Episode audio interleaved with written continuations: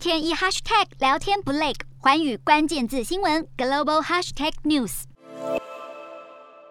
摩天大楼被飞机击中，燃起浓烟大火，地面上民众仓皇奔逃。二十一年前的九一一事件依然让全美国余悸犹存。不过，把时间轴拉长一看，当时大概谁也没想到，这起骇人的恐怖攻击竟然成为美中两国关系的重大转捩点。当时的中国领导江泽民在九一一发生的几个小时后就当机立断宣布反恐，与现在习近平面对乌俄战争不轻易选边站的态度大不相同。据已故中国外交官吴建民所述，九一一发生当下，中国面临了三种选择：第一是不表态，第二是静观各方反应后再表态，第三则是以最快速度表态谴责恐怖主义。而江泽民果断做出第三种选择，还致电当时的美国总统小布希表达哀悼。江泽民的决策让小布希态度也开始转变，美中关系因而更加稳定。中国也因此争取到接下来的关键十年迅速发展国力，到如今成长为有能力挑战美国世界霸权地位的新兴大国。反观当前习近平政权，对主动掀起战争的俄罗斯连指责都没有过。